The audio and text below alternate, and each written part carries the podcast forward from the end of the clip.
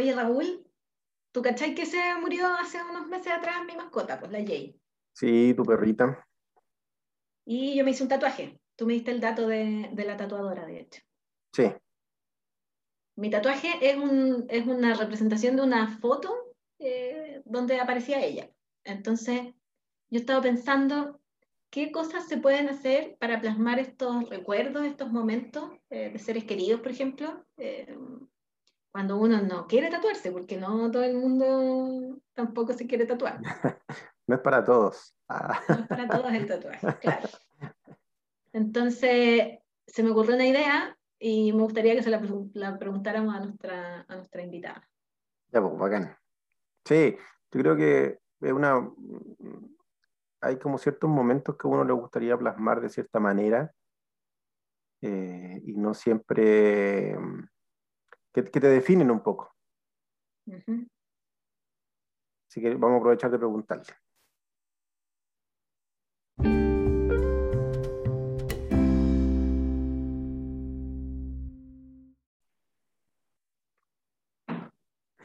Hola, Coté. Hola, Raúl, ¿cómo estás ahí? Bien, ¿y tú? Bien, también. Listo para empezar este capítulo, Iluminados. Muy iluminados, sí. Sí, porque teníamos una invitada que se llama Carolina Huerta. Ella es dueña de Diora Luz, un emprendimiento que nació en, agosto del 2018 y que ella nos va a contar un poquito de qué se trata, de qué, qué son los dioramas, qué son el tipo de diorama que hace ella. Hola, Caro, ¿cómo estás? Hola Raúl, ¿cómo estás? Bien, bien. Hola María José. Hola Carolina. Oye Carolina, para empezar, y pensando en la gente que nos está escuchando, cuéntanos un poquito qué son los dioramas. Eh, bueno, vamos a invitarlos primero que todo a la gente a que, vayan a ver tus redes sociales, porque ahí hay hartas fotos sobre tu trabajo. Eh, las redes las vamos a dejar escritas también en nuestro Instagram para que puedan ir a mirar. Pero cuéntanos tú un poquito eh, qué son, de dónde vienen, de dónde viene la inspiración. Ya, eh, los dioramas son, la definición diorama como concepto es la representación de cualquier historia, de cualquier hecho, de alguna escena, de, algún cuento, de un hecho histórico. Eh, los dioramas en sí son, son conocidos más como maquetas, pero el diorama también eh, nace en, en, el teatro por el fines del, del, siglo XIX, más o menos, em, en, en, el teatro como una alternativa de la escena teatral, eh, para que el espectador eh, tuviera otra perspectiva, porque la escena se empezó a trabajar a través de capas, con, con distintos lienzos, con distintas telas que, que pintaban y que creaban un, una escenografía. Entonces estas, estas capas las empezaban a separar y con eso conseguían eh, la profundidad en la escena para el espectador, distintas perspectivas.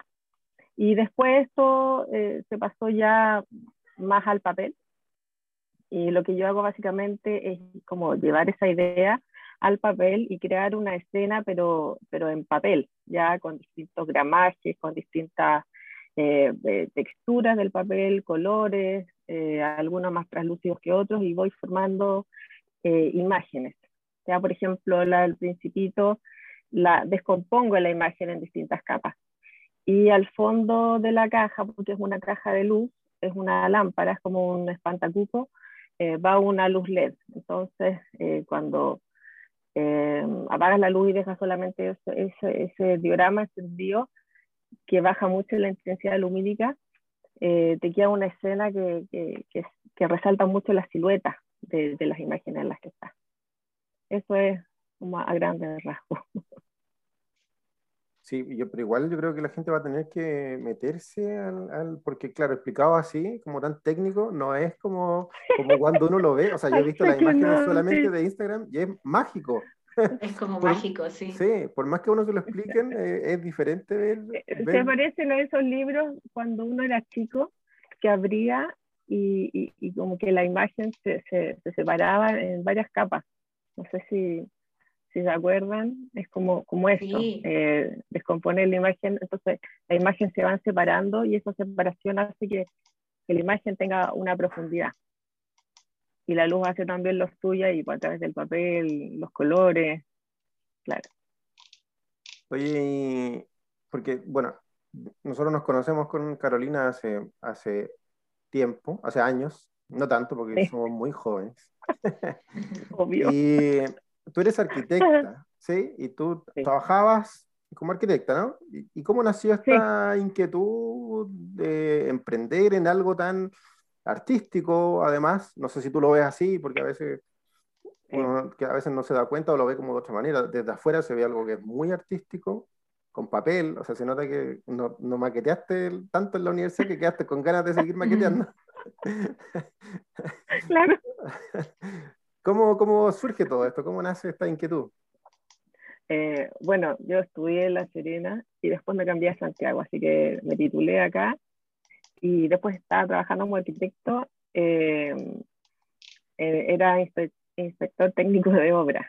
Ahí estaba metida en, las obras viendo el proceso de construcción y era muy entretenido, me gustaba mucho. Pero a la vez sentía una, una, una algo adentro que, que, quería cambiar, algo, algo quería hacer yo distinto. Ya esta idea de hacer iluminación con papel ya, ya sabía, eh, ya había aparecido en algún momento, yo hice lámparas con papel, pero muy rudimentarias, que sabía que quería hacer algo con iluminación, pero no sabía en realidad qué. Y trabajando, eh, un amigo me mostró los dioramas, hablaba mucho de arquitectura, que si yo, un día me mostró los dioramas, yo quedé enamorada de, del trabajo. Hay exponentes afuera, unos artistas plásticos que son eh, espectaculares, que hacen este trabajo con muchas capas y van creando distintas escenas de historias. Entonces, eso es muy alucinante. Y, y, bueno, yo empecé a hacer prototipos de dioramas. Me llamó tanto la atención que dije, oye, esto es lo que yo quiero hacer. Y empecé a hacer prototipos a mano, del dibujo a mano, calcar las capas, cortar, en fin. Y, y cuando vi el resultado dije, oh, puede ser. Y bueno, las palabras en realidad, en el fondo, yo venía con esta cuestión de que algo quería cambiar, que quería cambiar al final, eh, me quedé sin pegar. y ahí fue cuando dije, oh, ya, ahora dio la luz, va a ver la luz. Y ahí fue donde me puse a trabajar, empecé a tomar cursos. Eh, como de, de emprendedor, ¿cachai? Hablé con mi, con mi marido, me apoyó en la idea. Así que, y ahí partí pues, de poco. Y en agosto del 2018 ya me formalicé a través de, de, de distintos talleres y ahí empecé a trabajar. Em, y ahora ya hago, bueno, generalmente son más a pedido, son como más personalizados los diagramas que hago yo. Em, así que ahí la gente me va, me va contando lo que quiere, las ideas, y yo voy plasmando. O sea, eh, de hecho, ocupo un poco lo, lo, lo, lo, de arquitecto en qué es lo que quiere el cliente, qué es lo que quiere lograr. Y de acuerdo a esa idea y conceptos que ellos me dan, em, yo plasmo la idea, hago un boceto y ahí ya uso, claro, toda la creatividad, los elementos que quizás sean más significativos para ellos. Y, y ahí, y ahí ya les muestro el boceto y ahí aparece, aparece cada cuadro. Pero, trabaja, entonces tu trabajo es, 100% personalizado, ¿no es? O sea, o tienes también algunos como, eh, por ejemplo, el que nos hablaste del principito, a lo mejor ese lo, lo has repetido más veces. Claro, hay algunos que, que sí, yo como que he hecho eh, y se van repitiendo. El, el principito es una historia que, que, que es como quería por todo el mundo. Entonces, eh, yo ahí le voy haciendo algunas modificaciones. El otro día me pidieron un cambio de colores en el cuadro también. Entonces, eh, claro, va cambiando, pero es uno de los más pedidos. Y eso es uno como, como el diseño estándar. Pero si no, claro, la gente me pide mucho eh, personalizar los cuadros. Sí, con mascotas que ya se fueron o con las familias actuales, o bueno, hay tantas historias también detrás de cada diorama, entonces yo me tengo que, que empapar de la historia, si es de alguien, no sé, de un matrimonio venezolano con un chileno, eh, un matrimonio venezolano-chileno, voy y busco información de allá, de Venezuela, y voy haciendo el, el, la combinación. Así que sí, pues es, es bien entretenido. Con, con cada diorama aprendo siempre. ¿Y, desde cuándo llevas tú haciendo esto? ¿Cuánto, cuánto tiempo ya? Agosto del 2018, 19, 20, ya voy para los tres años. Tres años.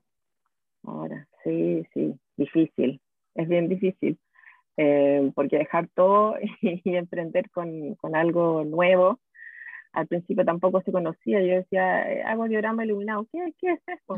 Entonces tenía que dar toda la explicación de lo que era, pero cuando la gente lo ve es como, oh, ya, ya, ya, ya se entiende completamente la idea.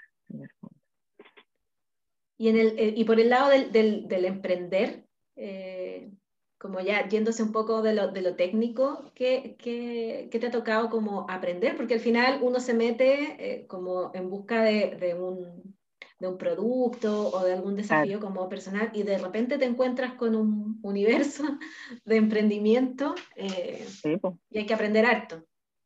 Hay que aprender mucho, hay que aprender mucho. Yo en la universidad sí manejaba algunos, por ejemplo, programas de dibujo.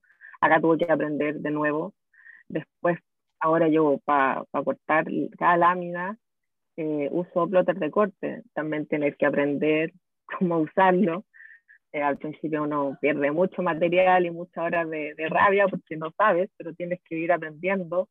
Eh, emprender en sí ya es un camino súper super duro porque tienes que aprender contabilidad, que el servicio puesto interno, que no sé, porque, porque uno al ser emprendedora también la, la uno la hace todas.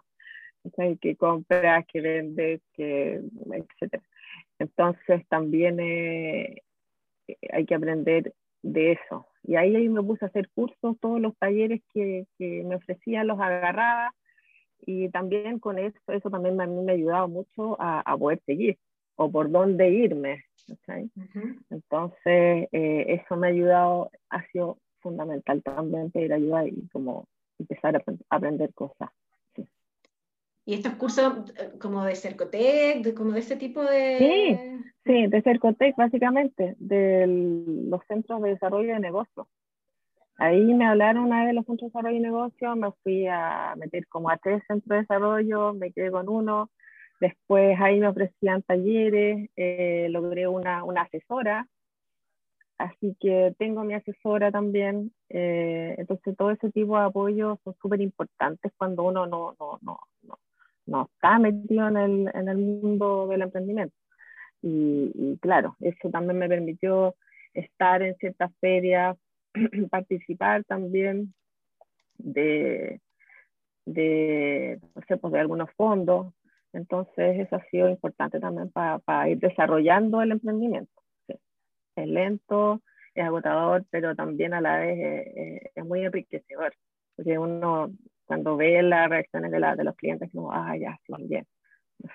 Entonces, sí te llena.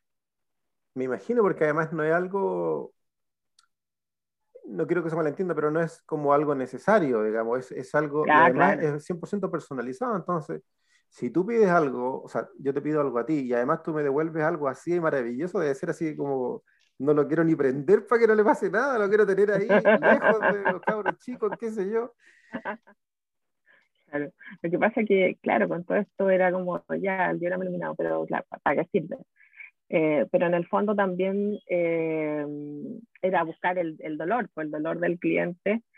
Y, y, claro, la luz que tiene es el LED cálida, por lo tanto, eso, eh, la LED cálida o la luz cálida en sí ya favorece mucho el descanso, eh, se usa en dormitorio o, en, o, en, living comedor, en estar, entonces con eso uno ya puede jugar con algún cuadro iluminado. Entonces, eh, y, y, también lo ocupan mucho como espantacuco, mm. justamente bajar la intensidad lumínica y los niños seguían así súper tranquilos y o depende de la imagen que haya. De repente me tocaba niños, una vez una niñita como de dos años, le regalaron un diorama tenía muchos animalitos. Entonces la niña así me mandaban fotos, estaba así como pegada en la imagen, un conejito, un búho, qué sé yo. Entonces, eh, claro, te das cuenta que también ellos perciben bien el trabajo y, y les gusta, porque ahí. Entonces también sirve para no sé, pues, a lo mejor en el lado educativo, hacer otro tipo de, de, intervenciones, otro tipo de, proyectos también. Eh, no sé, pues sobre la contaminación o lugares, o lugares físicos de Chile, distintas regiones con, con, con la flora y la fauna, entonces da para, para muchas cosas. Sí. ¿No te has metido todavía con eso como, como los diferentes como usos que... Eh, en cuanto a uso, si bien en general he hecho solamente eh, casi puras como lámparas, eh, incluí un diorama en una mesa. Entonces es como, es como una cubierta. El diorama en el fondo es la cubierta de la mesa. Y entonces tenías una mesa iluminada y, y era como un, como un fondo marino en el, en el fondo. Entonces tú lo podías mirar desde arriba, estar en, en algún carrete cuando se podía y dejar ahí en la mesa iluminada el cago, claro. Eso es como otra, llevar el diorama como otro plano.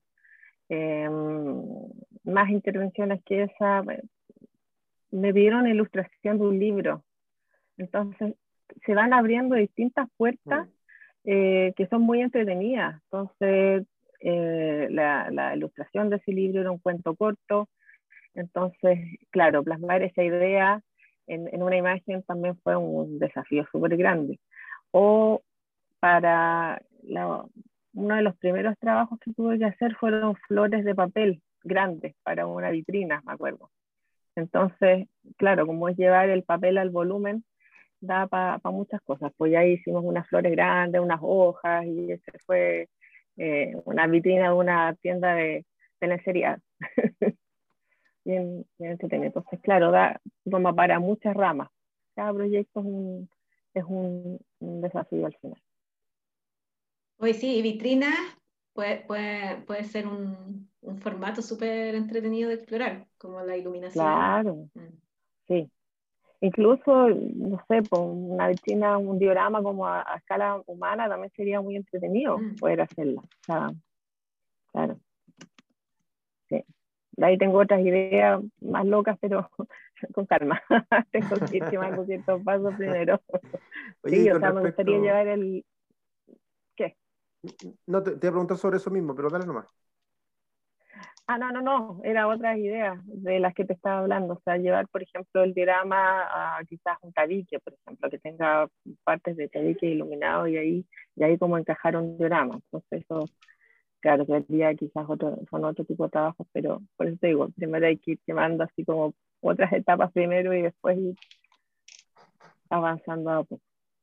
Eso, sí, sobre eso te quería, quería como retomar un poco porque eh, bueno, yo también soy emprendedor, la Cote también es emprendedora. A veces pasa que, no, no, sé cómo lo manejas tú o si te ha pasado, que a uno se le empiezan a ocurrir muchas ideas, muchas ideas y uno ve que, no sé, pasa el tiempo y no se materializan porque todo tiene su proceso y hay que tener plata para invertir también, pero puede empezar la, frustración también. ¿Te ha pasado? ¿Cómo lo manejas?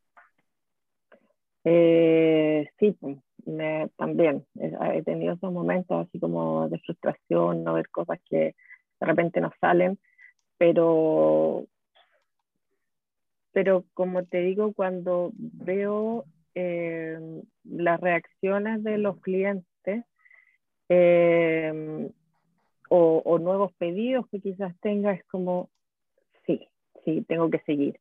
Me dan como la fuerza para seguir en el fondo.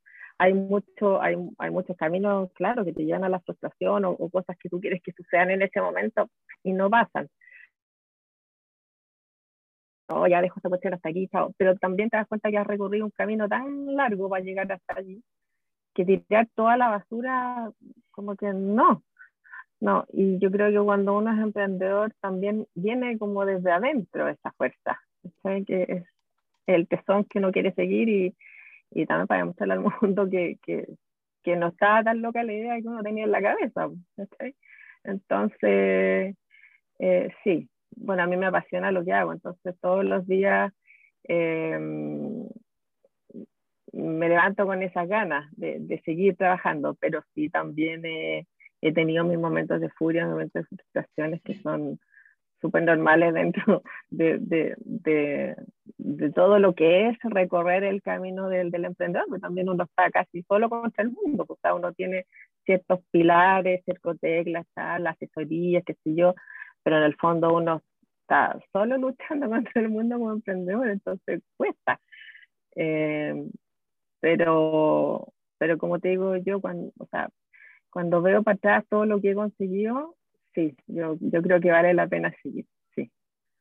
Claro, ¿y tú, tú crees que este como espíritu emprendedor es algo como con lo que uno ya viene y va como descubriendo o, o que para la gente que nos escucha como que lo podemos desarrollar? Yo creo que se desarrolla. Yo creo que todos venimos con esa semillita de, de, de, querer emprender en algo. Lo que pasa es que uno en general no se tira a la piscina, porque es una decisión complicada, ¿no es cierto? Pero, pero cuando ya te tiraste, eh,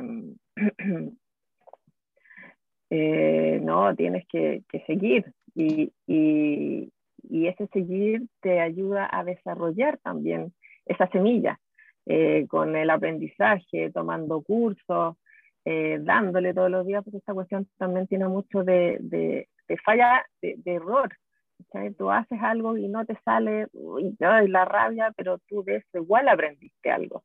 Entonces, esos errores también te hacen avanzar y te hacen desarrollar esa, e, e, e, ese espíritu em, emprendedor en el fondo y seguir caminando y seguir, seguir para adelante en el fondo.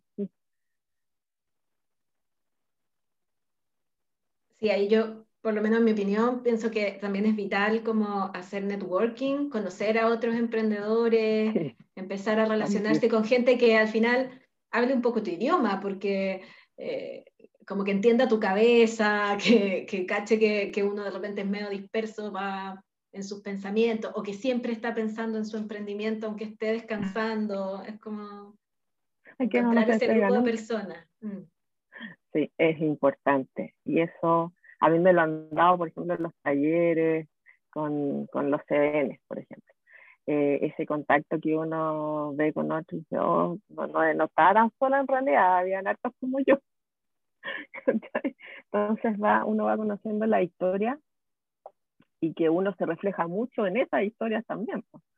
Entonces, sí, eh, de repente uno se encierra mucho en uno, tiene razón tú y, y, no mira afuera, eh, pero es, es, vital, es muy necesario, es muy necesario, sí, saber que hay otros como uno. sí. ¿y tú crees que te ayudó en algo haber sido arquitecta? Es como más allá de las técnicas, como, no sé, la conceptualización de algo. Eh, ¿Lo ves así? Sí. A lo mejor va a sonar yo no sé, pero pero, pero yo creo que sí, puede sonar que sí. Eh, no estoy diciendo que tenéis que ser, no sé, profesional para ser, no, emprendedor, nada que ver. Pero yo creo que en mi caso sí, por el, por el tema en el que yo trabajo, que es como descomponer las imágenes, saber qué va primero, qué es lo que yo quiero representar, qué quiero que se vea primero. Yo me acuerdo que esas cosas también las aprendí mucho eh, en esos años atrás, donde nos conocimos, también aprendí mucho. Entonces, eh, porque la arquitectura te va como formando la, la, la, la, mente para ver todo en tridimensionalidad. Entonces, ese ejercicio mental que uno tiene en la universidad, yo creo que me sirvió mucho para desarrollar después esta técnica. Quizás, no, no sé si se me hizo más fácil, pero se me hizo más familiar era como lo que yo ya había trabajado en la universidad, entonces era como retomar un poco eso. Las maquetas también tienen mucho de tridimensionalidad, entonces como también trabajamos mucho en eso, sí, yo creo que sí, me, me, me ayudó, me ayudó mucho. Sí. Bueno, aparte hay, hay, muchas herramientas como en el emprender que están tomándose de esta mentalidad de los diseñadores y de los arquitectos, de pensar en un proyecto como, y, y desglosar el proyecto, en en parte. Sí, sí, definitivamente sí. Y también te da un poco de rigor en eso, porque uno, eh, yo también soy súper dispersa, pero también uno tiene que tener cierta disciplina, mm. porque si uno no se aplica disciplina, la emoción se dispersa total. Entonces, eh, sí, me ayuda un poco eh, eso también en, la disciplina, pero, quizás eso no viene de la universidad, pero, pero sí, em, eh, sí, es necesario. Sí, yo creo que la otra vez leía estas típicas frases de Instagram que decía ¿Mm? que, lo importante no es la motivación, porque alguien decía, eh, porque era alguien que hacía fitness, o sea, créeme que a las 6 de la mañana, un día que hace un montón de frío, no tengo motivación para hacer ejercicio, pero sí tengo disciplina. Lo, mm. importante es la disciplina, y eso yo creo que también tiene harto que ver con el emprendedor, o sea, a veces, no sé, tenéis la embarrada en la casa, te peleaste con, con, con, tu familia, no sé qué, y tenéis que ir, a poner la cara al cliente. Sí, bueno, pero disciplina. Y rigor. Y rigor, claro, sí. Sí, claro. Sí, porque en el fondo eh, eh, es tu palabra. No, ya me comprometí con la entrega un día X y, y, y, tienes que cumplir. O sea, así como cumplías en el trabajo cuando yo trabajaba, y tener que cumplir horarios y reuniones y avances, y acá es lo mismo, pues, o sea, claro, uno de repente puede tener un poco más de tiempo más elástico, pero de todas maneras eso es importante, porque también es la credibilidad tuya, la credibilidad de la marca, entonces te estás creando, porque todos los días uno va creando un poco más la marca, entonces eh, es importante, sí. Oye, Caro, y hablando ya de temas más como de actualidad, ¿cómo te ha pegado, cómo te pegó primero eh, eh, octubre del 2019 y luego en marzo la llegada de la pandemia? ¿Tuviste que transformar mucho tu modelo de negocio? Eh, yo hasta octubre iba harto a ferias. Em, y sobre todo en las ferias em, que tienen que ver con ciertos tiempos, Navidad, Día de la Madre, todas esas cosas, claro, era súper importante. Y, y, cuando vino el octubre yo tenía una, había pagado para estar en una feria y después se fue de repente todo a cero y, se paralizó todo. Claro, era así como churra, ya. Pero fíjate que a pesar de, bueno, después la pandemia, que también paralizó más la cuestión, em, sabes que igual he tenido hartos pedidos. Eh, yo no sé si es porque la gente está más en la casa y esto es un artefacto, un elemento netamente de, casa y dormitorio para, conseguir un poco de tranquilidad, de relajo, puede ser por ahí, pero he tenido, he tenido hartos pedidos, sí. sí. ¿Y mayoritariamente por, por tus redes sociales? ¿Cómo lo estás haciendo para comunicarte? Por, básicamente por Instagram. Ya, eh, Todavía la, la, página no está activa como para comprar por la página, eh, pero por Instagram la gente se, se contacta conmigo y, y ahí empezamos eh, a conversar ya de lo que la persona quiere lograr y ahí, ahí hacemos el, la transacción, digamos. sí, por ahí nos comunicamos. Por Facebook muy poco, más por Instagram, sí. Aprovechemos entonces de recordar tu, tu Instagram, es arroba dioraluz, ¿cierto? Sí, como diorama de luz, dioraluz. Dioraluz, todo juntito. Igual lo vamos a dejar en, en, en, la publicación que hagamos y además los, vamos, los invitamos a que la vayan a ver porque de verdad que es difícil imaginar la magia que se ve al tener una imagen. Me imagino que tenerlo en la mano debe ser muy diferente y como que, no sé, te, transporta como una historia solo con una imagen, sin, sin que sea, eh, no sé, una película. Yo creo que para los niños puede ser algo muy, muy entretenido. Yo, tengo un, un cachorro que, que, que, también es como bien visual y todo eso, algo como este, yo creo que es bien maravilloso. Pero verlo, pues, los invitamos a que vayan a ver las imágenes porque son preciosas.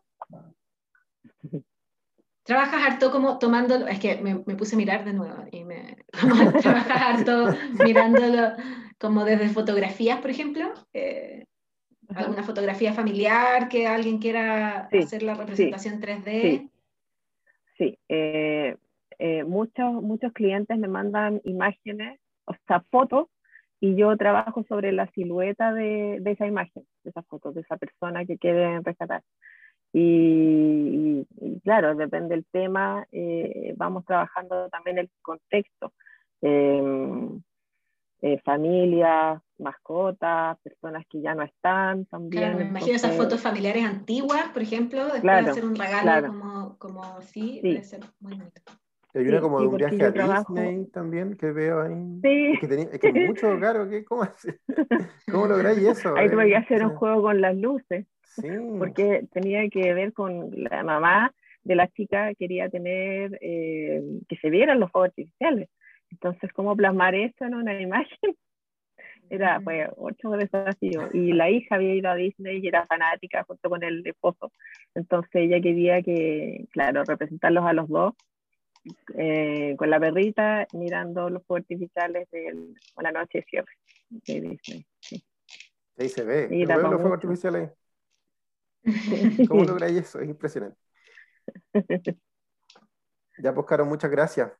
Muchas gracias por, oh, por estos minutos que te diste para, para contarnos. Los invitamos a que vayan a la página de, de la Caro y te estamos despidiendo, pero no, no te desconectes para, para hacer después la despedida más amorosa. Pues muchas gracias. Muchas gracias, que estén muy bien, gracias por venir. Muchas gracias, muchas gracias a ustedes por la invitación. Todo lo que sea la gestión, eh, muy bienvenido sea, así que muchas gracias, que les vaya muy bien. Gracias. Gracias. Chao, chao.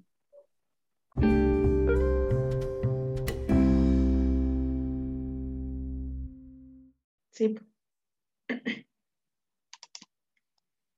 Oye, Raúl, que estuvo interesante nuestra conversación con la Caro de, de Hora Luz.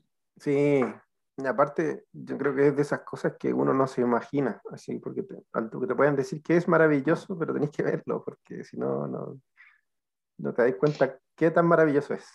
Sí, lo bueno es que los que nos están escuchando por Spotify, como Spotify no se corta, pueden haber ido mientras escuchábamos o pueden ir ahora mismo a Instagram a ver las cosas que hace la Caro en, en Luz.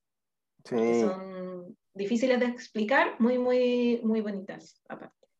Sí. o sea, incluso para los que, o sea, te puede explicar cómo lo hace, pero para mí sigue siendo mágico, no sé si soy muy... Sí, es que son evocadoras, pues, claro. Sí, es eso. Son eso, es que, claro, no, no, no caben en la calificación como de objetos más cotidianos que uno, con los que uno se, se ocupa, o sea, se relaciona.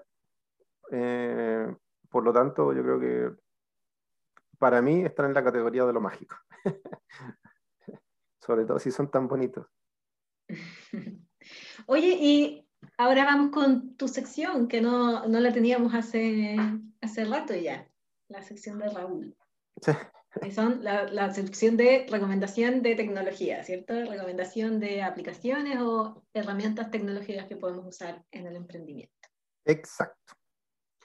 Eh, sí, pues ya ahora esto es que, claro, es una app, pero yo no la ocupo tanto como app, sino que la ocupo más en el computador. Ya partí, me adelanté, no importa. bueno, se llama Google Jamboard perdón si no lo pronuncio tan bien, es parte de la G Suite o la suite de muchas cosas que tiene Google, que son demasiadas. Eh, yo ocupo varias y en algún momento, no sé, pues, yo la, he tenido todas en mi celular porque son gratis, o al menos la versión más básica esta, eh, uno las baja. Pero esta, no, como decía, no la ocupo tanto en, como aplicación porque encuentro que como que en el teléfono no se le puede sacar todo el provecho. Yo tengo un, computador que es de todo all-in-one, que, la pantalla es más o menos grandota y siento que ahí la puedo ocupar mucho más. ¿Qué es? Es algo así como un canvas, como un, ¿cómo se puede decir? Ayúdame con, el, con la palabra. como una página en blanco, en donde uno puede escribir texto y lo más importante, lo más choro, puede pegar post-it virtuales, ¿ya? Una aplicación que es muy creativa y muy útil y, lo más importante es que te permite trabajar en línea con tu equipo. O sea, trabajar con tu equipo a distancia. Exactamente. Podía estar viendo, tú me le mandáis como la, invitación por, por, Gmail, puede que incluso no sea un Gmail, y lo puede ver. incluso si estás en un Meet con otra persona, tú lo puedes abrir ¿cachai? y mostrar ahí sin que la persona lo tenga que ni que descargar, ni abrir, ¿cachai? Lo pueden ir trabajando. Eso es muy, yo encontré que es muy entretenido porque una cosa es estarlo trabajando eh, cada uno por su lado y estar en una telellamada, que la misma telellamada se te abra y se te comparta de inmediato, ¿cachai? Eso lo encontré como súper intuitivo. Yo lo ocupo mucho para hacer eh, Canvas, para las reuniones tomo nota desde ahí. No sé desde cuándo, pero yo tomo nota, si estoy en una reunión, tomo nota en un, eh, como con estos post-it, porque es más fácil para mí como irlos pescando y irlos agrupando. Claro. ¿Cachai? No sé, pues si hablamos del tema financiero, los voy agrupando todos, si hablamos de tareas pendientes, los voy, eh, pongo arriba el nombre de la persona y le pongo todas sus tareas, ¿cachai? Es, es, es muy eh, visual, es un, eh, ¿cómo se llama? Es, es, como un espacio de trabajo. Un tablero virtual. Claro, como un tablero virtual y además tú le puedes eh, insertar una imagen, ¿cachai? Pone todo el, el, modelo de negocio, por ejemplo, uh podéis bajar la aplicación o buscarla y se la ponéis como de fondo y ahí mismo vais pegando los post-its. Vais pegando los post-its. Claro, ah, es, es, muy, muy entretenida, pero lo más, lo más, para mí lo más genial es que lo podía hacer con tu equipo, así como al mismo tiempo. Yo, puede que haya muchas herramientas, pero al menos la que a mí me resulta más fácil para eso es esta.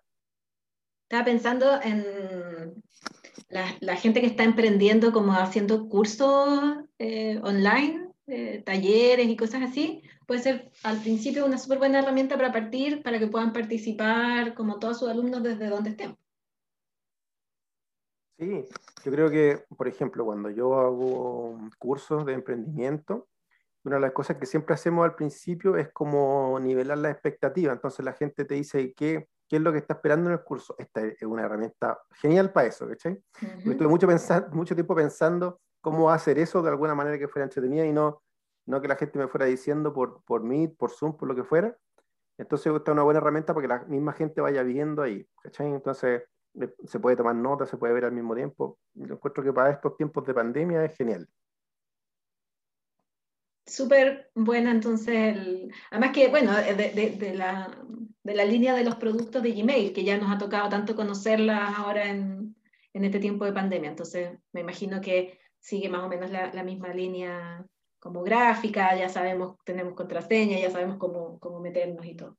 Sí, yo creo que una de las menos conocidas de, de Google, pero para mí es la que más ocupo, yo creo, junto con el correo y con, con, la, claro. con el Drive. Así que eso, pues. Listo, excelente entonces la recomendación. Ya, pues, así ya aprovechamos de despedirnos. Nos despedimos entonces, muchas gracias por escucharnos. Sí, y les recordamos que va a estar la publicación junto con el, con el podcast, va a estar la publicación para que vayan a ver y ahí les vamos a dejar el link a las redes sociales, más que nada al Instagram de Diora Luz para que conozcan a la Caro y también a, a, a lo lo que hace sus, sus dioramas iluminados. Así es. Que estén muy bien. Chao.